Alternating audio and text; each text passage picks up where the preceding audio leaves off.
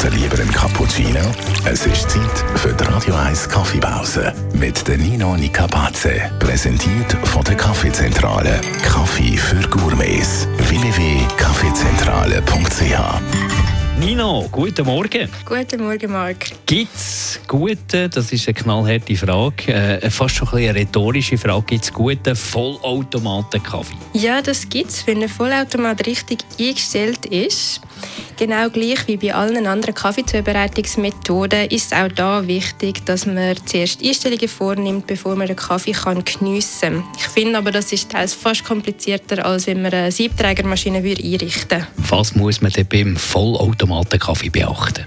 Wie immer gibt der Mahlgrad den Geschmack vom Kaffee vor. Ist der Mal gerade zu grob eingestellt, hat man einen unterextrahierten, sauer und wässrig schmeckenden Kaffee. Ist der Mal gerade zu fein eingestellt, hat man das Gegenteil, also einen überextrahierten und bitter schmeckenden Kaffee. Dann kommt noch dazu, dass man die Wassermenge für jedes einzelne Kaffeegetränk muss programmieren und dann erst kann man loslegen. Und dann, was noch gemein ist, ist, dass man nur ein Espresso und ein Kaffeecreme kann wirklich machen, wenn der Vollautomat zwei Malwerke hat. Weil der Kaffeecreme ist kein Espresso-basiertes Kaffeegetränk, wie zum Beispiel ein Americano oder auch ein Cappuccino.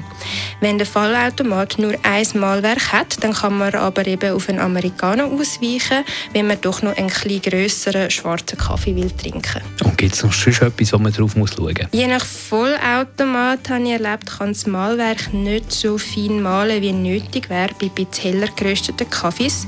Da würde ich dann sonst auf ein bisschen dunklere Röstung ausweichen und je nachdem vielleicht einen nehmen, der einen 10 bis 20-prozentigen Robusta-Anteil hat. Die Radio 1 Kaffeepause, jeden Mittwoch nach der halben Zehn, ist präsentiert worden von der Kaffeezentrale. Kaffee für Gourmets. www.kaffeezentrale.ch